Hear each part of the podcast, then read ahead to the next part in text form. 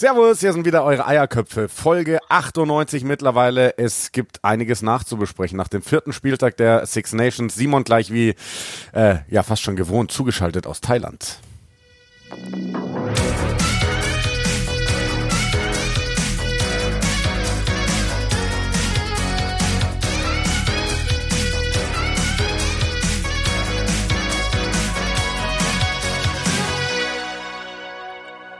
Und wir sind heute erst am Dienstag dran, Simon, weil gestern uns bzw. dir eine Poolparty dazwischen gekommen ist. Erzähl. Ja, so spontan. Wir sind ja hier mit äh, ein paar Freunden ähm, meiner Frau und äh, der eine, der hatte sich eine Pool rausgelassen und hat gesagt, bevor wir abreisen, wir sind nämlich gestern haben wir Insel gewechselt und oder heute haben wir Insel gewechselt, so rum. Deswegen wollten wir gestern noch einmal es krachen lassen und das haben wir getan und dann äh, habe ich gemerkt, das äh, wäre eine schlechte Idee, jetzt eine Folge zu, aufzuzeichnen. Also ich, ich halte das ja sowieso alles für eine Ausrede. Ich bin mir ziemlich sicher, du brauchtest noch einen Tag länger, um mit dem England-Frust klarzukommen, oder? Nee, den verspüre ich hier tatsächlich gar nicht. ich habe das Spiel, also ich habe tatsächlich eh, ich wollte ja am Wochenende, wollte ich groß schauen, wollte, ähm, dachte hier in Thailand, da sind ja auch viele ähm, Briten etc. im Urlaub, da werden die auf jeden Fall ein paar Pubs haben, die das zeigen. Mhm. Dann war ich in dem Ort, in dem wir da waren, äh, bei einer Sportsbar. Also die hatten draußen stehen, was für Essen sie haben und Live Sports. Drinnen auch ein recht großer Bildschirm gehangen. Hab mal reingeschaut. Hello, uh, what sports do you show? Do you show rugby? Die Antwort war No Sports.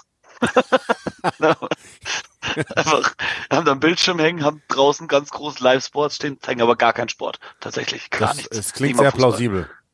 Ja. Und dann äh, habe ich dann über irgendwelche wackeligen Streams neue Spiele herbekommen. Ähm, mich eigentlich tatsächlich, ja, wir werden sie ja gleich alle besprechen, aber ich fand die Spiele alle nicht so doll.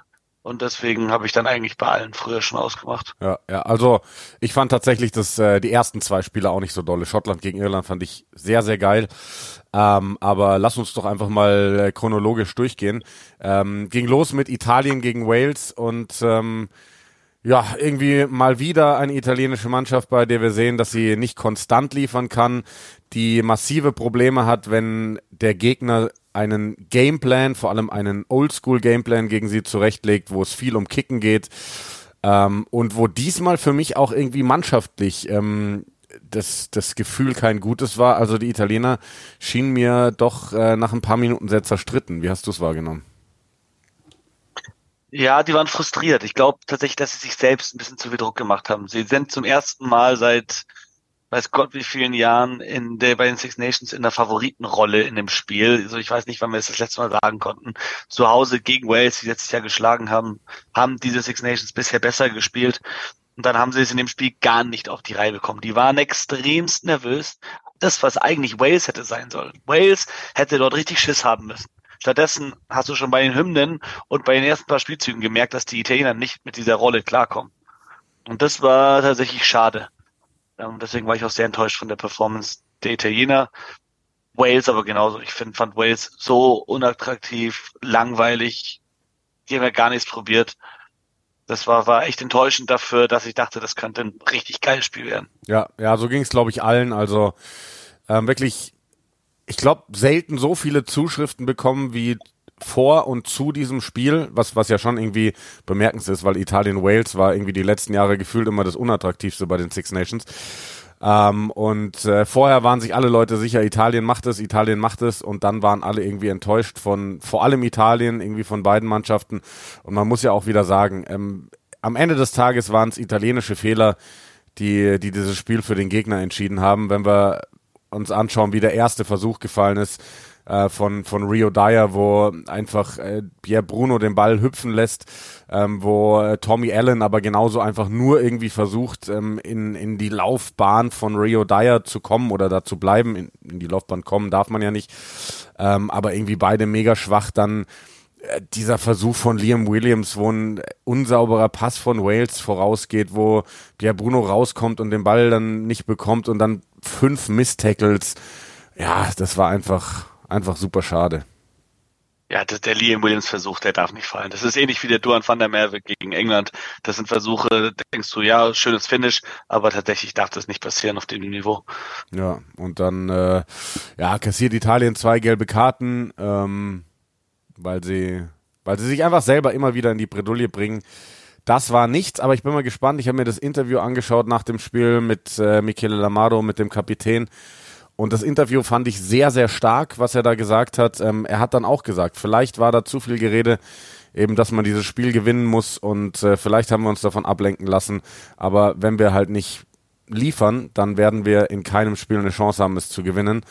Und ähm, dann wurde auch gefragt, ob denn jetzt noch eine Chance da sein, in Schottland äh, zu bestehen. Und da sagte er, ja natürlich, wenn wir liefern, dann haben wir überall eine Chance. Und äh, ich bin mir ziemlich sicher, dass wir da wieder eine komplett andere italienische Mannschaft sehen, zumal die, die Schotten jetzt auch ziemlich, ziemlich gebeutelt sind. Äh, sie werden ohne Stuart Hawk und ohne Finn Russell spielen müssen im nächsten Spiel gegen Italien. Und das ist eine Sache, dass beide fehlen. Das hat es ein einziges Mal gegeben in den letzten Jahr, elf Jahren, habe ich heute gelesen. Also schauen wir mal, was, was, was wir von Italien da erwarten könnt. Ja, und äh, vielleicht noch mal kurz abschließend Hast, zu ja. Wales, ja, ähm, be bevor du, bevor du noch mal äh, fragst. Also irgendwie die Aufstellung wirkt dann schon so ein bisschen auf dem richtigen Weg, weil es wirklich jetzt jünger wird auf vielen Positionen. Ich finde, Reese Webb hat ihn zumindest für das Spiel extrem äh, gut getan mit seiner Erfahrung, aber äh, ich glaube, da ist noch ein weiter Weg für Wales. Ja, auf jeden Fall. Hast du, ähm, wenn du hast das Spiel ja kommentiert, wie hast du die Schiedsrichterleistung wahrgenommen? Weil Kieran Crowley ja nach dem Spiel ein ziemlich deutliches Interview gegeben hat, in dem er gemeint hat, dass seine Mannschaft äh, benachteiligt wurde, ganz klar. Boah, also damit tue ich mir schwer, das jetzt so ähm, einzuordnen. Ich fand die Schiedsrichterleistung auch nicht äh, bombastisch, muss ich ganz ehrlich sagen. Ähm, muss noch mal ganz kurz gucken, wie hieß denn der gute Mann? Das war ähm, Damon Murphy, oder? War der das in dem Spiel? Ähm, ähm, ähm, ähm ich schaue hier nochmal ganz schnell rein in meine Vorbereitung. Wo haben wir es? Italien gegen Wales. Schiedsrichter war, genau, Damon Murphy aus Australien. Ähm, ich fand den anfangs relativ gut in seiner Kommunikation, aber das hat sich dann auch irgendwann äh, so ein bisschen erübrigt, weil ich fand ihn, ich fand sein Auftreten sehr, sehr arrogant ähm, fand auch unglücklich die Rolle von Joy Neville, der Videoschiedsrichterin, die in der einen Szene gefühlt unbedingt die rote Karte gegen, gegen Italien wollte. Ob Italien jetzt wahnsinnig benachteiligt wurde, pff, weiß ich nicht, will ich irgendwie nicht einschätzen, habe ich jetzt auch so nicht mehr im Gefühl. Aber ich fand auch die, also ich fand die Schiedsrichterleistung tatsächlich nicht äh, sonderlich, sonderlich gut. Also zum Beispiel, was mir gerade einfällt, es gab diese eine Szene, war das nicht Liam Williams, der in Pierre Bruno reinläuft oder so bei dem Luftduell, wo ich sage, das ist halt eine genau. glasklare gelbe Karte, weil diese Szene hatten wir so oft in den letzten Jahren und dann haben wir ganz oft auch gesagt, ja, aber, aber der, der Spieler, der da in den anderen reinläuft, der hat ja nur die Augen auf den Ball. Es ist aber nach den Regeln egal. Das, das wurde ja dann immer wieder gesagt. Du bist dafür verantwortlich, auch auf die Gesundheit deines Gegners zu achten und wenn du einfach in einen reinspringt, der den Ball fängt, und du keine Chance hast, dann ist das eine gelbe Karte. Und ja, war, waren vielleicht einige Szenen, die, die nicht glücklich gelaufen sind für Italien, vom, vom, von der Schiedsrichterleistung her. Aber ich glaube nicht, dass Italien mit einer anderen Schiedsrichterleistung das Spiel gewonnen hätte. Ich glaube, Italien hat sich dieses Spiel äh, selber kaputt gemacht. Ja, waren, waren noch viele individuelle Fehler dabei, muss man sagen. Spieler, die wir in den letzten Wochen äh, abgefeiert haben, wirklich äh, lieben gelernt haben, haben in dem Spiel nicht so performt. Ich fand vor allem in der Hintermannschaft äh, das, das Angriffsspiel teilweise sehr ideenlos. Hast du gemerkt, dass so fehlt, auch wenn ich finde, dass Tommy Alle noch einer der besten Italien auf dem Platz war. Ja. Italiener auf dem Platz war. Aber ähm, ansonsten ja, nicht so herausragend. Ja, ich fand das Spiel von Italien auch ganz komisch, weil ich meine, es war ja ganz klar, dass es ein anderes Spiel werden würde, weil Tommy Allen als 15 ist was ganz anderes als Capurzo. Du hast halt nicht diese ständige Bedrohung, weil du einfach diese Rakete auf dem Feld hast, sondern du hast im Endeffekt einen zusätzlichen Spielmacher auf dem Feld. Ne? Also dann musst du dein Spiel irgendwie umstellen. Und mich würde mal interessieren, ich glaube nicht, also ich glaube, dass wirklich in weniger als 50 Prozent der Fälle Gabisi oder Allen als erster Empfänger eingesetzt worden sind, wenn es über die Hintermannschaft ging. Es waren vor allem Brex und Menoncello. Und dann haben weiter draußen die Leute gefehlt, weil das sind ja eigentlich die, die dann den Pass kriegen vom Verbinder oder von einem Tommy Allen, der da reinkommt. Und also ich fand, ich fand das ganz komisch. So, mir war das auch nicht erklärbar. Und ich fand auch Paulo Garbisi, fand ich den schwächsten Spieler auf dem Feld. Der hat gefühlt jeden Ball im Stehen gefangen. Ich weiß nicht, was mit dem los war. Und seine Körpersprache und seine Art haben mir gar nicht gefallen. Also es gab Situationen, da ist er, glaube ich, auch mal mit Tommy Allen aneinander gerasselt. Ähm, das, das war einfach keine Mannschaft an dem Samstag. Das, da müssen sie, glaube ich, vor allem wieder ansetzen. Ja, sehe ich genauso wie du. Ja. Gut, ähm, dann lass uns auf äh, das zweite Spiel ähm, am Samstag schauen. Und das war dann, ja, England gegen Frankreich. Was soll man dazu noch sagen? 3 zu 27 zur Pause, 10 zu 53 am Ende. Ähm, hättest du es für möglich gehalten, dass England so dermaßen auseinandergenommen wird? Also es ist immer möglich bei Six Nations. Wir haben schon viele hohe Ergebnisse gesehen und du merkst halt, wenn, wenn ein paar Prozent fehlen, dann kackst du komplett ab auf diesem Niveau. Also wir haben das äh, bei Irland im letzten, im letzten WM-Jahr gesehen, dass sie von England eine ähnliche Klatsche kassiert haben. Frankreich ein paar Jahre davor auch in so einem Tief gewesen. Äh, man kennt das immer wieder von den Teams. Ähm, von England jetzt eher weniger in letzter Zeit. Aber das war es halt im Endeffekt. Da ein paar Prozent gefehlt bei England und bei Frankreich halt nicht. Und dann hast du ganz schnell so ein Ergebnis. Okay, also für dich hat, haben wirklich einfach nur ein paar Prozentpunkte gefehlt bei England. Also ja. würdest du es als äh, rabenschwarzer, schlechter Tag quasi abstempeln bei England? Ja. Boah, ich weiß, also ich weiß nicht, ob ich so unkritisch mit England umgehen würde. Also für mich ähm, sieht es eher so aus, als wäre England Stand jetzt wirklich meilenweit von den besten Teams der Welt weg. Ähm, es gibt so viele Fragezeichen. Ähm, ich habe dann im Spiel auch mal die Frage aufgeworfen, also alleine, alleine viele Personalien. Ähm, Marcus Smith, wir haben ja vorher drüber geredet, du hast gesagt, von den anderen beiden Verbindern, Owen Farrell, George Ford, weiß Steve Borthwick genau, was er bekommt. Ähm, Marcus Smith muss sich da irgendwie noch zeigen als junger Spieler. Da habe ich mich dann gefragt, hat er sich mal die, die Wettervorhersage angeschaut für London, weil für mich ist Marcus Smith nicht der Verbinder, den du in einem Spiel bringst, wo es teilweise wirklich schüttet, weil dann wird's einfach dann brauchst du jemanden, der ein Game managen kann und keinen, der dir irgendwie einen X-Factor im Angriff bringt. Ähm, für mich ist Ollie Lawrence ähm, einfach weiterhin, der hat nicht das Niveau, also die, die Hintermannschaft, das passt nicht. Ähm, Anthony Watson war für mich unsichtbar. Ähm, weiß nicht, ob ich den weiterhin im England-Trikot sehe.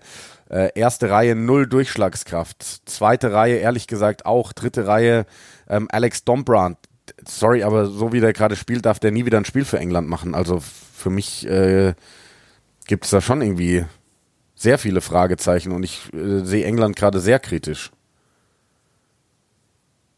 Ja, also ich, also ich glaube, wir haben es ja vor, äh, vor dem Spiel gesagt, dass Steve Borthwick jetzt nicht mehr versucht, die Six Nations zu gewinnen.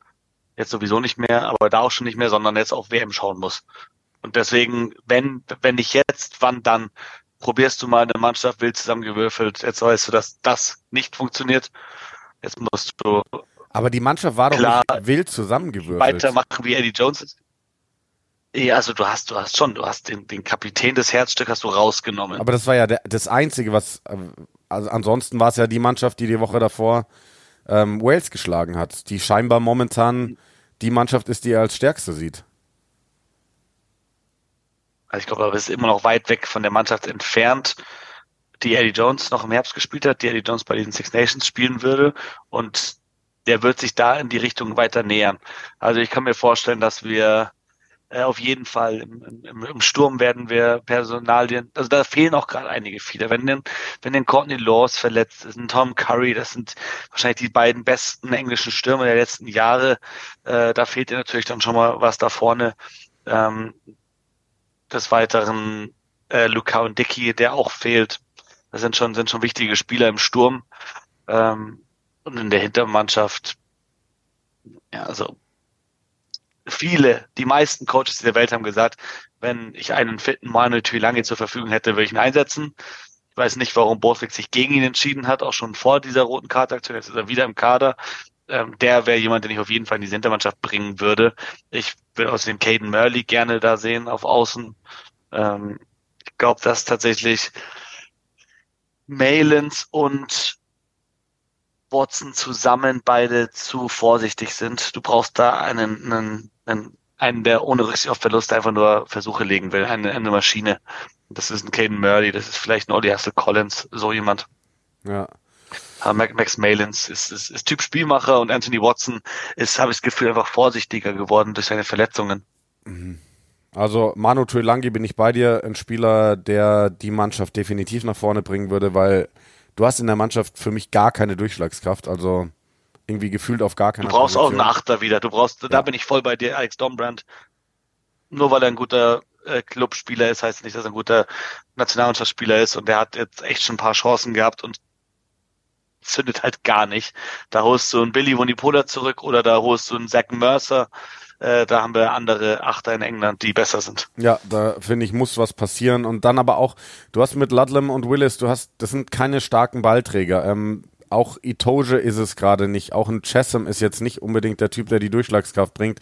Äh, Sinclair und George äh, bringen das auch gerade nicht. Also ich, äh, gerade im Sturm ähm, mache ich mir um England wirklich gerade große Sorgen, weil wenn man anschaut, was die Franzosen dann da geliefert haben mit ihrer dritten Reihe, die ähm, mal wieder auf, auf altem Niveau war, ähm, insgesamt im Sturm überlegen und, und dann auch, wenn ich mir einen Danty anschaue, der da nochmal ein Upgrade war, ähm, die Außen einfach besser. Also das, das waren schon Welten. Also für mich war das nicht einfach nur ein schlechter Tag, für mich waren das zwei Mannschaften, die aktuell kilometerweit auseinander sind. Ähm, ganz interessant, Simon. Ähm, unser gemeinsamer Freund Markus Wolf hat mir einen Artikel äh, geschickt. Ich konnte leider nicht erkennen, aus welchem Medium das ist. Aber dieser, oh, du meinst, ich weiß, was diese Aufstellung genau Artikel fordert eine Aufstellung für das Irland-Spiel mit der mit dem Experiment Ben Earl, der bei ich glaube zwei Spielen von der Bank gekommen ist als dritte Reihersatz als zwölf starten zu lassen mit Joe Marchant auf der 13. Das habe ich auf Twitter gesehen. Das war dieser, wie heißt der, dieser Chris Jones äh, von, von der Times oder was das ist. Äh, absoluter, also Schaumschläger, also, ich, ehrlich. Ich, ich kann es mir einfach auch nicht nur, vorstellen. Einfach nur dumm. Ja, also Ben Earl auf der 12 gegen eine, gegen eine irische Mannschaft, die dann vermutlich mit äh, McCloskey Aki oder Henshaw Aki ankommt. Äh, ein Spieler, der völlig aus der Position ist. Äh, man hat ja auch, das ist übrigens noch eine Frage, das ist mir nicht aufgefallen, habe ich im Nachhinein dann gelesen, dass es irgendwann bei England noch zu einer Verletzung oder zu einem Wechsel gekommen ist, wodurch ähm, Alex Dombrand auf Center wechseln musste. Ist dir das aufgefallen? Irgendwann, warte, ich muss mal ganz kurz. In dem Spiel? Ja. Nee, also ich, nee, ich habe tatsächlich auch da ich habe eigentlich eher Live-Ticker geschaut als das Spiel. Ich habe es nicht wirklich mitbekommen, aber auch Naja, tatsächlich. Also, das ist mir. Minuten habe ich aufgehört zu schauen. Ich habe jetzt gerade nämlich na, mal nachgeschaut. Das ist mir tatsächlich im Live durchgerutscht. Das ist mir überhaupt nicht aufgefallen. In der 60. Minute ist Jack Walker für Ollie Lawrence draufgekommen. Und ich, was, woran ich mich noch erinnern kann, ist, dass ich mich gewundert habe, weil ich Jack Walker gesehen hatte, auf dem Feld schon im Einsatz und wenig später dann aber ähm, mir aufgefallen ist, dass ähm, äh, Jamie George drauf ist. Und dann dachte ich irgendwie, Jack Walker hätte sich sofort wieder verletzt. Das ist mir hm. tatsächlich im Live komplett, ähm, das habe ich einfach nicht gemerkt. Und weil ich habe mich nur gewundert, weil Dom Brandt war gefühlt irgendwie in jeder Situation einer derer, die dann hinterhergelaufen sind und nicht mehr hingekommen sind, weil der Typ war ja komplett äh, platt. Aber das erklärt dann natürlich auch nochmal einiges, warum, warum äh, England hinten raus doch nochmal äh, verstärkt eingebrochen ist mit den beiden Pinot-Tries. Was übrigens, äh, wo ich sagen muss, die größte Lächerlichkeit dieses Wochenendes ist, ich hatte Pinot im, äh, im äh, Fantasy-Team und Pinot hatte das unsichtbarste Spiel aller Zeiten. Der Typ hat nicht am Spiel teilgenommen und dann kriegt er am Ende noch zwei Versuche und macht viele Punkte. Ähm, ich entschuldige mich bei allen. Äh, ist bitter. Ich hatte Kalen Doris. Ja, ich hatte auch, ähm, ich hatte die das anderen beiden, die sich verletzt hatten. Mit, ich hatte sogar Sheehan die anderen drei, die sich verletzt hatten. Sheehan, Henderson und Ringrose hatte ich alle in der Aufstellung. Äh, Ringrose geht es übrigens äh, wohl einigermaßen gut, den Umständen entsprechend, ähm, wo wir dann auch direkt zum nächsten Spiel kommen. Äh, mit Schottland gegen Irland. Das war so die, die böseste Szene in diesem Spiel. Gary Ringrose, ja. Kopf auf der falschen Seite. Äh, in, in, die, in den Hüftknochen geprallt, dann noch mit dem Hinterkopf auf den Boden eingeschlagen. Das war echt sehr, sehr unschön, aber er hat ja dann zumindest schon mal den Daumen hoch gezeigt, als er abtransportiert worden ist. Und ähm, gestern kam dann die Nachricht, ihm, ihm geht den Umständen entsprechend gut, ist raus fürs Turnier, aber das ist mal das Allerwichtigste, dass, dass es dem äh, gut geht. Ähm, aber ganz kurz, äh, Schottland gegen Irland war auch ein Spiel, was du dann äh, frühzeitig abgebrochen hast zu schauen, oder? Also ich habe, also ja, aber, aber erst, nee, warte, habe ich das, also ja, ich habe es tatsächlich kurz verschoben, als dann Ringrose lange lag und dann es eh nicht mehr zu holen war für Schottland, habe ich da auch da aufgehört zu schauen, weil es dann mal recht spät war bei mir dann schon. Mhm. Ähm, aber nee, ich habe das, das habe ich vor allem, also zur Halbzeit war das ja noch so offen. 8 zu 7 stand es da, glaube ich, Schottland hätte wahrscheinlich in Führung gehen sollen, müssen in der ersten Hälfte und ähm, dann haben die Iren natürlich das souverän gemacht. Also wenn du so ein Spiel gegen wirklich ein starkes Schottland in Edinburgh mit all diesen Verletzungsproblemen, mit allen Ausfällen in der zweiten Hälfte so souverän zu Ende spielst, bist du einfach ein kommender Weltmeister.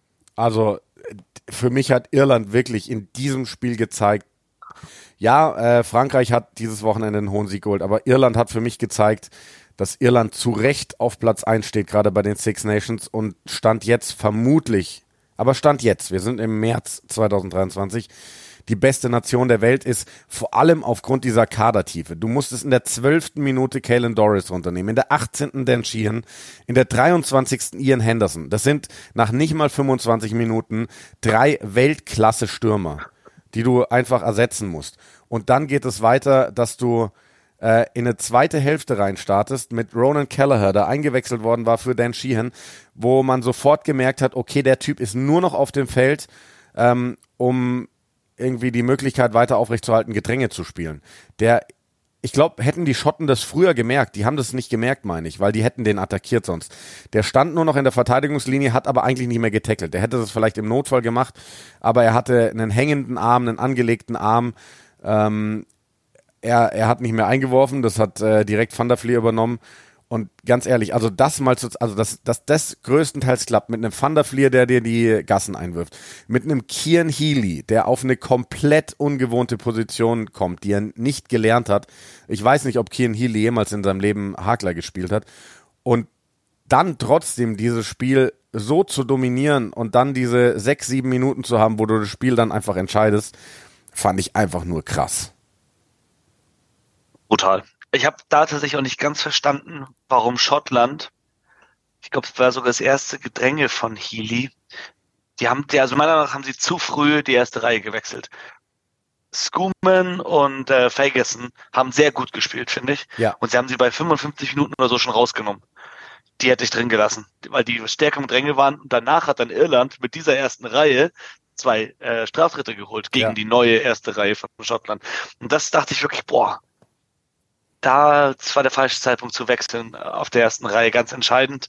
Und ansonsten, ähm, was soll man sagen, also Schottland für mich immer noch äh, auch auf jeden Fall was Positives aus diesen Six Nations. Absolut. Diese absolut. Innenpaarung, Tui Polotto und Hugh Jones macht einfach nur Spaß.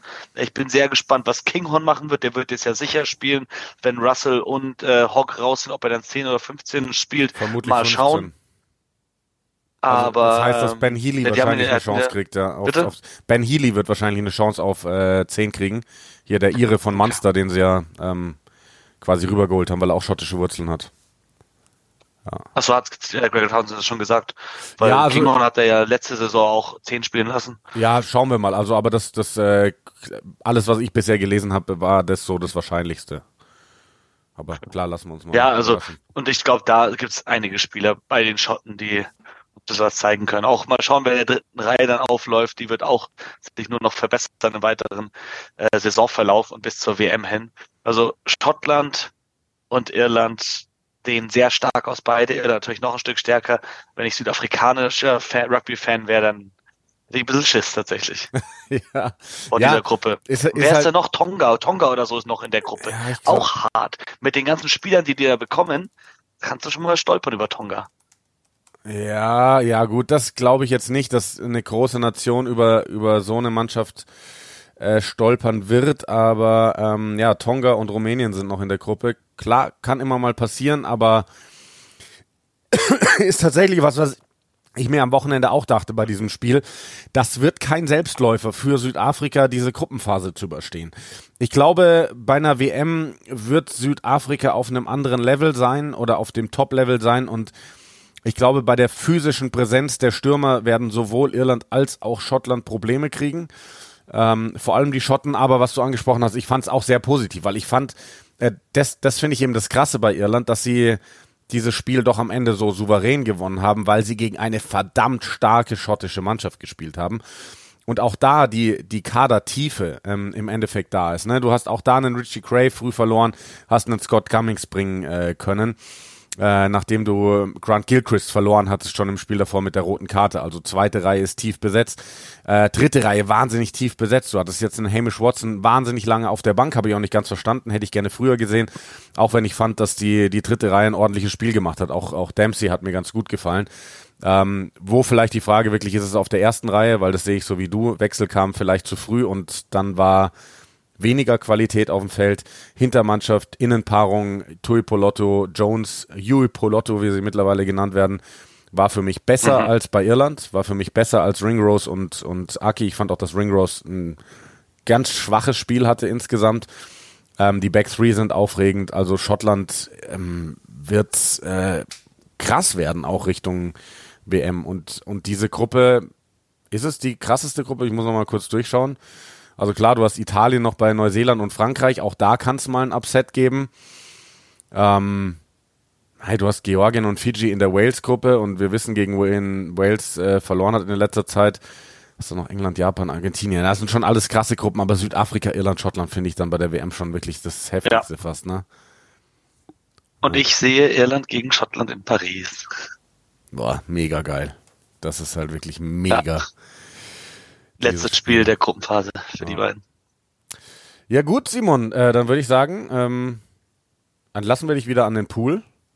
Ähm, du schwitzt auch schon wieder, ja. sehe ich hier über so. Äh, und äh, es dann, geht, es ist tatsächlich Sonnencreme, aber das ähm, ist Sonnencreme, nee, okay. es ist jetzt schon dunkel, also wird jetzt dann schon dunkel draußen, jetzt geht's dann Richtung Abendessen. Ja, es ist 6 Uhr bei dir, ne? Da wird schon dunkel ja, bei euch. Dämmert. Ja, also heute ist eben bewölkter Tag. Ähm, aber verrat vielleicht noch, noch, noch, ganz kurz für unsere hm? Zuhörer. Äh, was gibt's heute zum Abendessen? Gibt's wieder eine klassisch thailändische Pizza belegt mit Salami und äh, Pepperoni wie am Samstag oder? Nee, da äh, müssen wir schauen, dass wir, wo wir hingehen. Ich weiß es noch nicht. Ah, du weißt Tatsächlich. Es Na gut. Die anderen sind, die anderen sind schon unterwegs. Ich, ich, ich laufe da jetzt mal nach und schau, was sich dann ausgeht. Ich, ich halte dich auf jeden Fall auf dem Laufenden, keine Angst. Ja, und äh, lass dir schön einen Anzug maßschneidern. Und das muss ich noch schauen, dass ich das äh, mache, wenn ich die Zeit finde. Ah. Und dann äh, hören wir uns wahrscheinlich wieder am Freitag. Freitag, Freitag. Freitag. Zu Folge Freitag. 99 Freitag. mit der Vorschau auf den Super Saturday dann. Das wird geil. Super. Cool. Simon. Cool, cool. Genieß den Urlaub weiterhin. Bis denn. Tschüss. Ciao, ciao. Danke.